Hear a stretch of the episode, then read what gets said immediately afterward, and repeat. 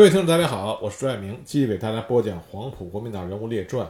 今天我要来讲的这个人物，实际上在黄埔军校的历史里边，早期的时候，他的名气很大啊，在几次关于黄埔军校的重要历史事件里边都有他的名字。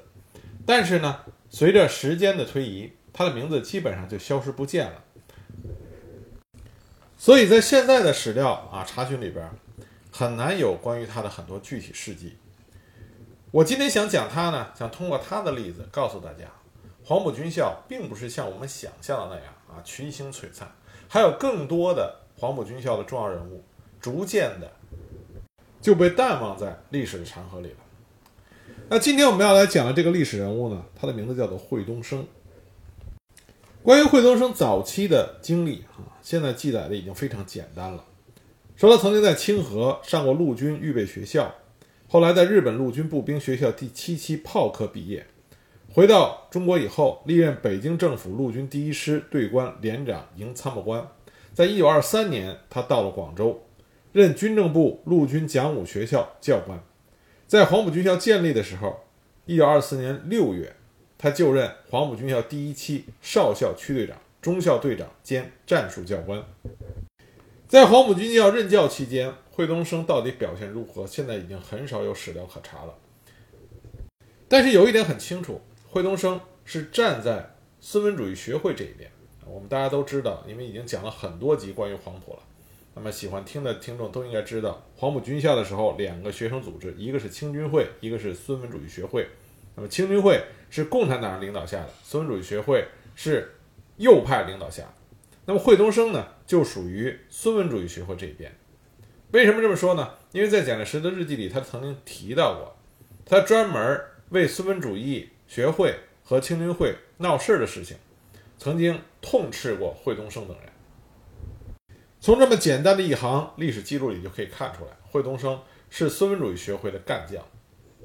而且我们也能看到，蒋介石在刚开始对于孙文主义学会和青军会之间的这种学生间的。不和、争吵，甚至是打架斗殴，是深恶痛绝。因为蒋介石认为这两边都是自己心爱的黄埔军校的学生，应该是团结合作，共同革命，而不是同室操戈啊，兵戎相见。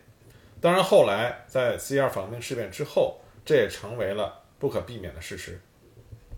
但惠东升他的军事素质肯定是非常强的。因为在黄埔军校教导团成立的时候，他担任一营营长。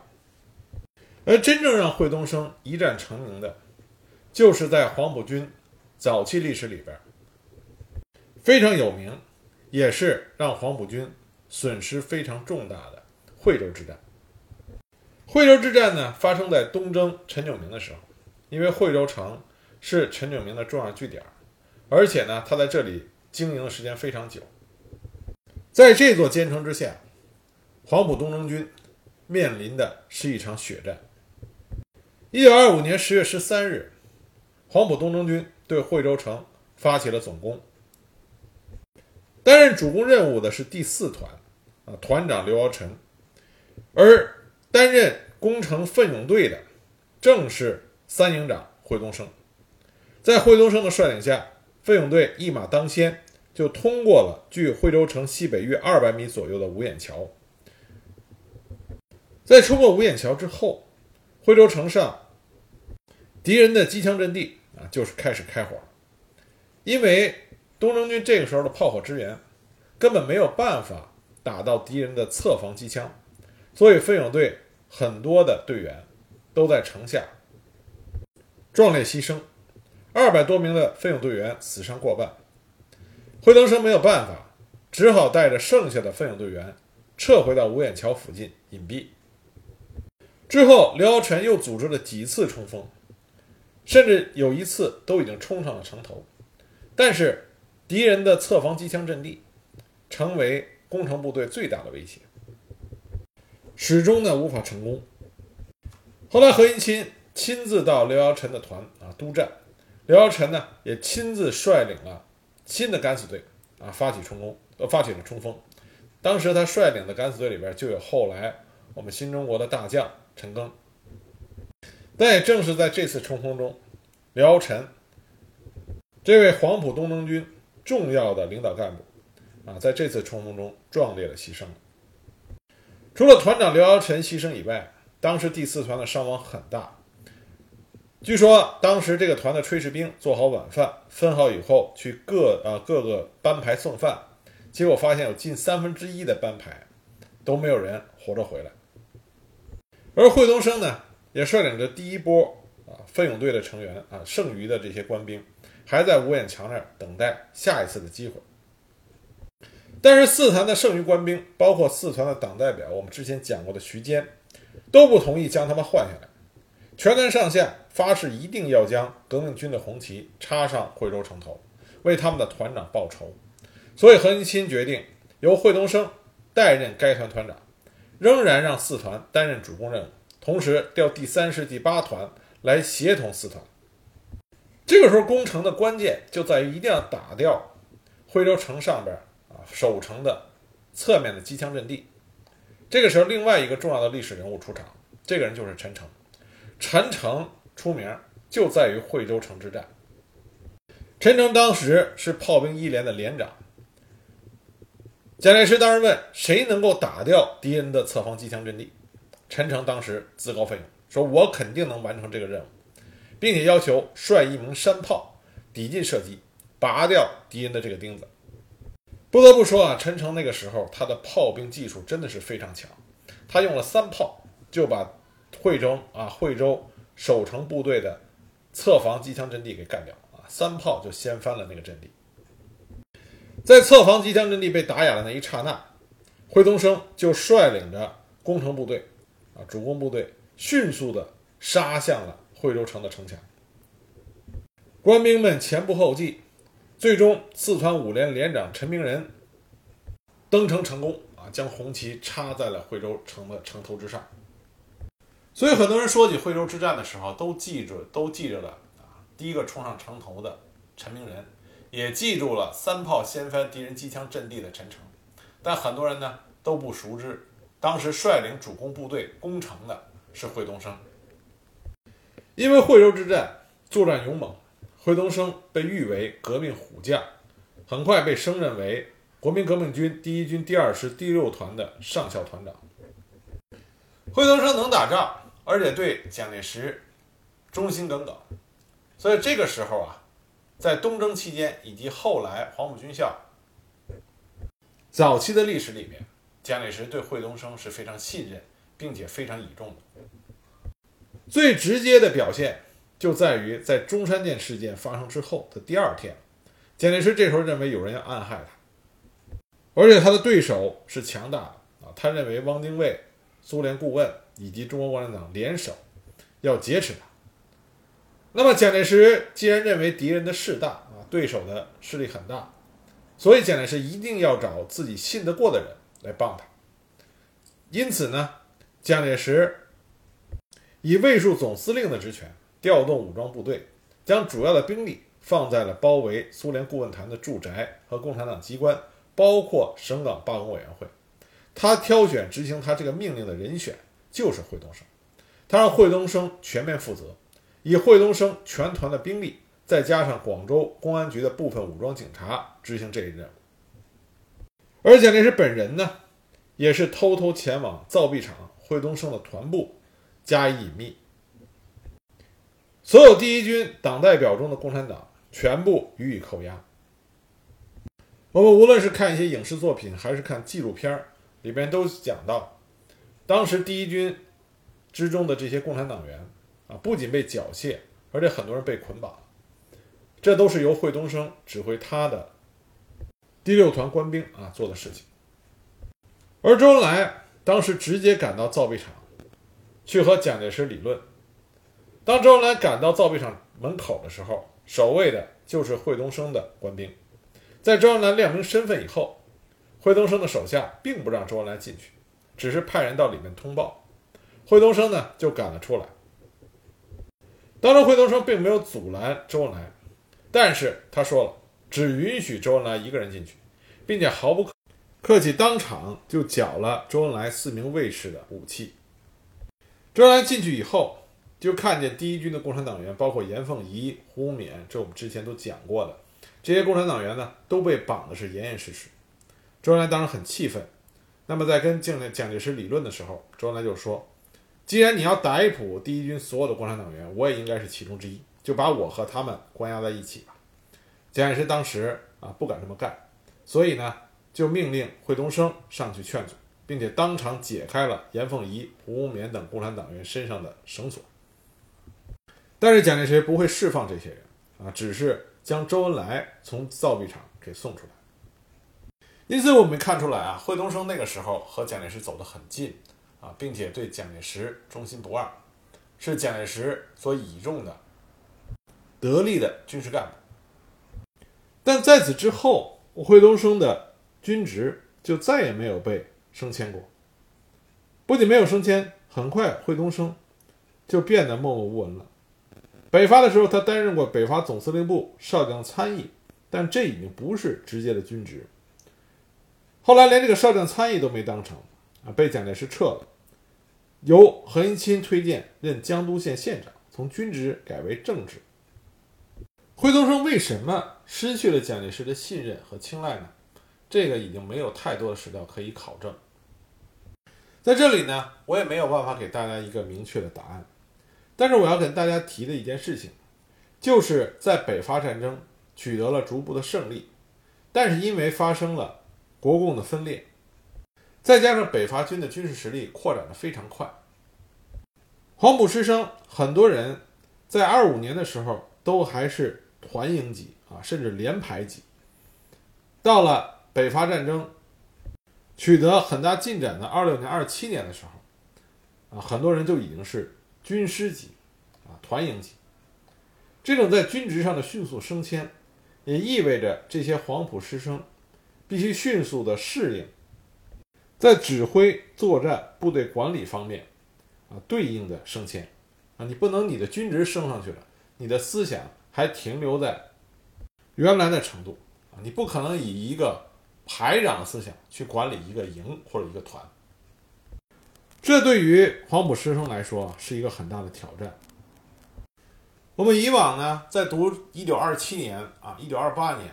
准确说是从一九二六年到一九二八年这段历史的时候很多人的目光都专注于四一二反攻事变啊，国共分裂。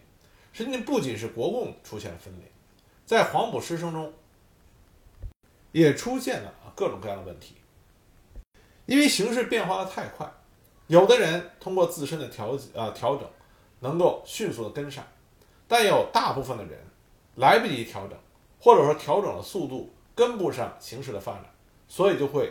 掉队落伍，这在大时代实际上是一个普遍的现象。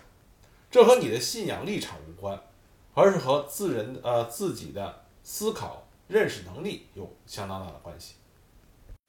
我们都知道，蒋介石对于黄埔师生啊格外的宠爱和偏心。在黄埔军校创办初期啊，蒋介石规定，师生有事儿可以直接报告校长。所以呢，直接上陈于蒋校长，成了很多黄埔师生的习惯。在北伐逐渐取得胜利，那么北伐军呢，也是一再扩军。即使这样，黄埔师生的这个习惯仍然没有改变。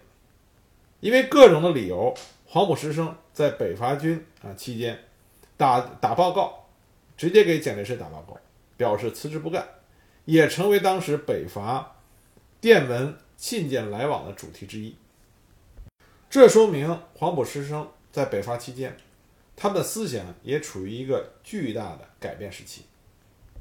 比如说，后来的抗日名将黄埔二期的方天和沈发藻，当时呢被调到前方，却没有给具体的军职，给放到了副官处，他们两个人就甚感委屈，他们认为他们并不是投机求升官发财，而是盼望着。在前线作战牺牲，所以他们俩呢就给蒋介石写了联名报告，请求给假归里从事农工，啊不干了。如果我们俩去不了前线，啊就不再从事军职。蒋介石当时给他们回了信，对他们进行了批评，但同时呢也给他们进行了解释。最终他们俩留在了北伐军中，后来在抗日时期做出了巨大贡献。而另外一个最典型的例子就在于刘志。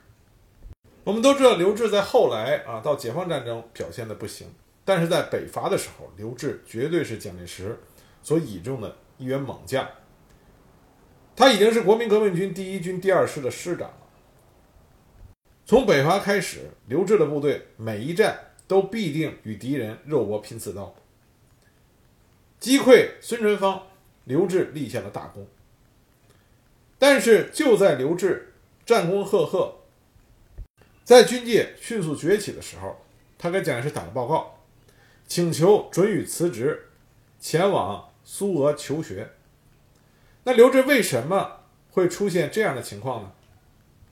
因为不到两年之内，刘志就由教导第一团第二营营长升到了第二师师长的这个职职务。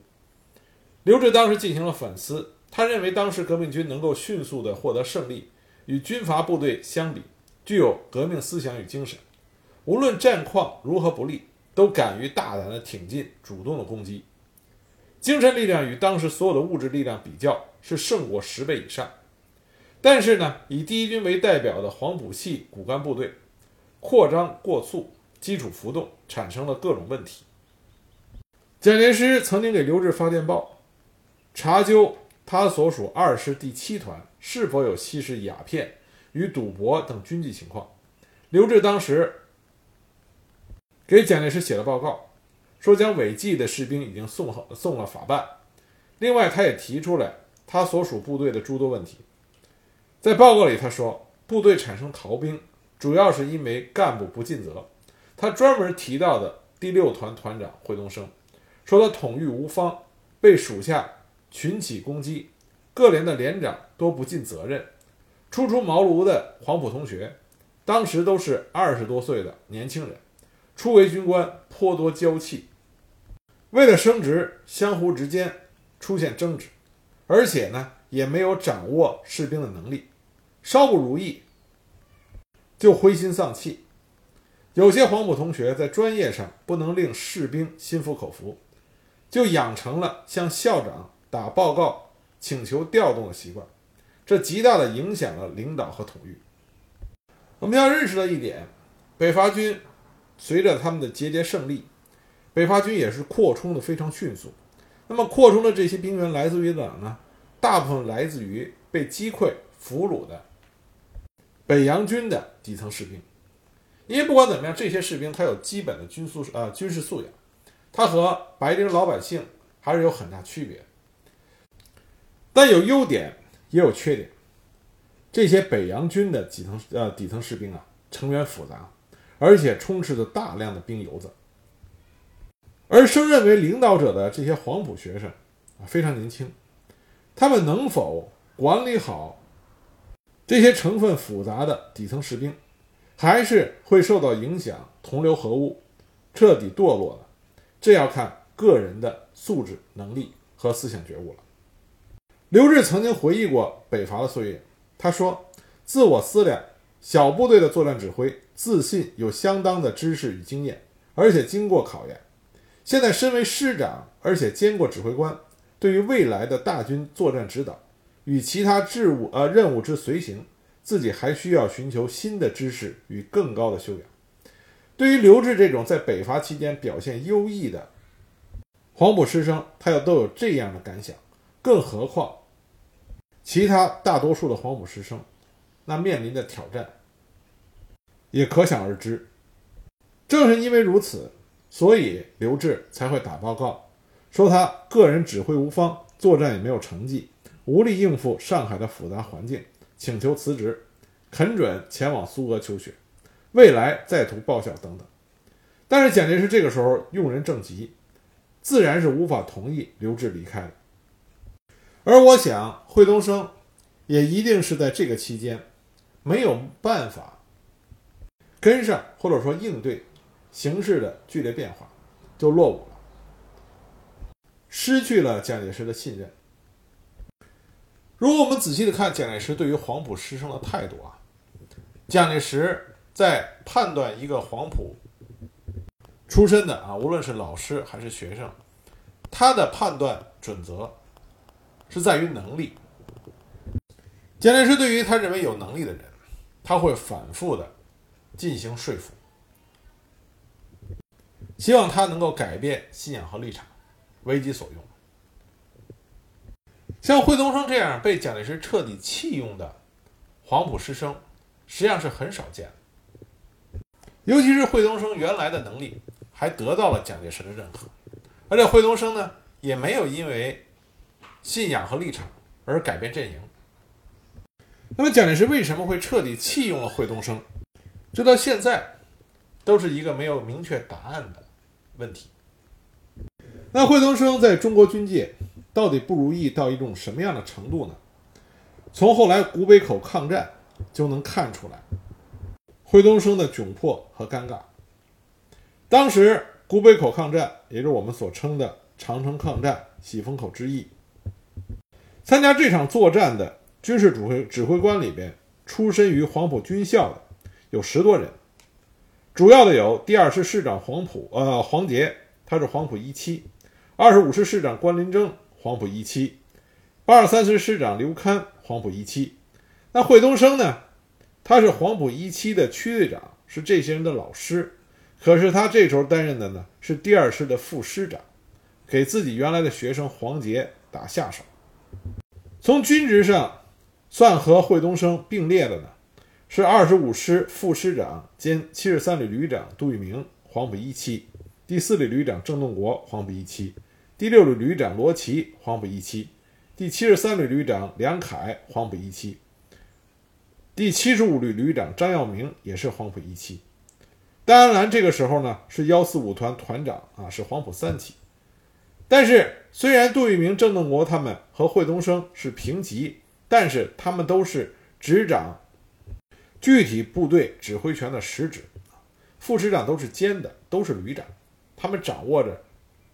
直接的军事指挥权，而惠东升呢，只是个副师长，所以由此可见，惠东升在当时的军界已经非常的落魄了。在这种情况下，惠东升对于国民党军界就发表了不满，而且牢骚颇多。一九三一年秋冬之交，他到上海去看望他老朋友啊，冯三妹，就说起了。他看不惯贪官污吏和他们的横行霸道，内心极为苦闷。而惠东升的这种心理状态，就被当时中共上海地下党所得知了。中共上海地下党的一个负责人叫徐强，就通过冯三妹的关系去做惠东升的工作，谈了三个晚上，把惠东升说通了，使惠东升。从不满国民党转为同情和支持共产党，因为惠东升他对中国共产党有是也是有着相当的了解。这时候惠东升担任的职务呢，是国民党八十师李思硕部的少将副旅长兼该师的学兵营的营长。由此可见，惠东升落魄到了何种地步啊！他所担任的军职甚至比不上他在黄埔军校的时候啊，黄埔学生军他还担任的是团长。这个时候，他只担任营长。那惠东升就要求中国共产党派人到他的部队去做基层工作，条件成熟的时候，他把部队拉出来投奔革命。当时负责上海特科工作的陈云听了汇报以后，就先派徐强去河南实地啊，就惠东升的驻地考察了一下。徐强回来以后汇报了情况，陈云当即决定由徐强率人前去开展兵运工作。徐强当时率领的呢，包括他的妻子啊，同时也是中共地下党员的李云，还有李文德、老傅、陈嘉兴、老王、徐振甲，啊，这老傅、老王都只有姓氏，没有具体的名字记载下来。到达开封之后，李云作为惠东升的侄女，住进了住进了惠公馆，而徐强呢，则成为惠东升妻子朱以云的表哥。也住进了公馆里，而其他几位同志由惠东升将他们安排到许昌的学兵营。据李云回忆，当时惠东升的公馆啊，里边正中课堂的正中挂着一幅山水画，两旁呢有一副对联，对联这么写的：“三尺清平千里马，两行红粉一装书。从这个对联里边呢，我们或多或少可以看出来惠东升这个人的性格。性格上呢，他比较直接啊，喜欢英雄美人。惠东升当时为中国共产党提高了呃提供了不少的啊情报，很多呢都是军事情报。最重要的贡献是在于惠东升获取了第四次围剿红军的作战计划。因为别看惠东升他的军职低微，但是他在国民党内部，尤其是军界，他的人脉是相当的广泛。毕竟他是黄埔军校辈分极高的元老。而何应钦、刘峙对于惠东升啊，还是照顾有加。虽然蒋介石不愿意让惠东升担任军职，但是何应钦和刘峙一有机会，都会给予惠东升照顾。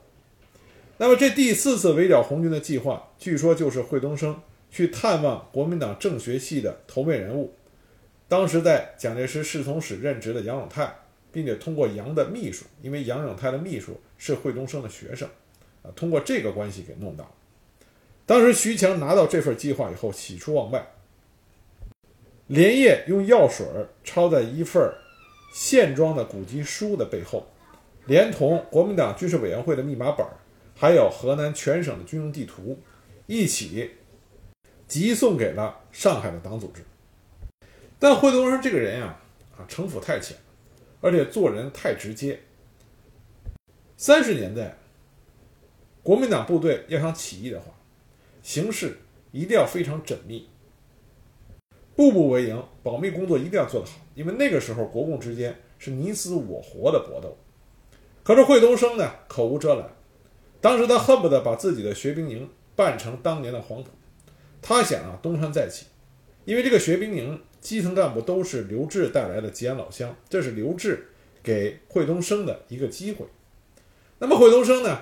动辄就大讲革命传统，言下之意说中国共产党好，这一来二去，他就被注意上。更要命的是，他居然在没有得到中共地下党组织同意的情况下，派勤务兵带密信给他自己的学生徐向前。结果呢，这个密信在半路被陈继承给拦截了，连人带信，证据确凿，给捅到蒋介石那里。所以惠东升的部队出人意料的。就得到了调令，让他调往驻黄川的国民党二十军。当时徐强对于这个调动十分的警觉，但是惠东升认为没问题，因为刘峙当时任河南省主席和绥靖公署主任，惠东升说他和刘志的关系非常好，因此惠东升不疑有他，他很快把一切就布置好了，带上妻子徐强和徐强的妻子李云一起去了黄川。到了黄川以后，临时住在黄川的一家旅馆里。第二天上午，惠东升被请到了张坊的司令部啊，二十军军长张坊的司令部。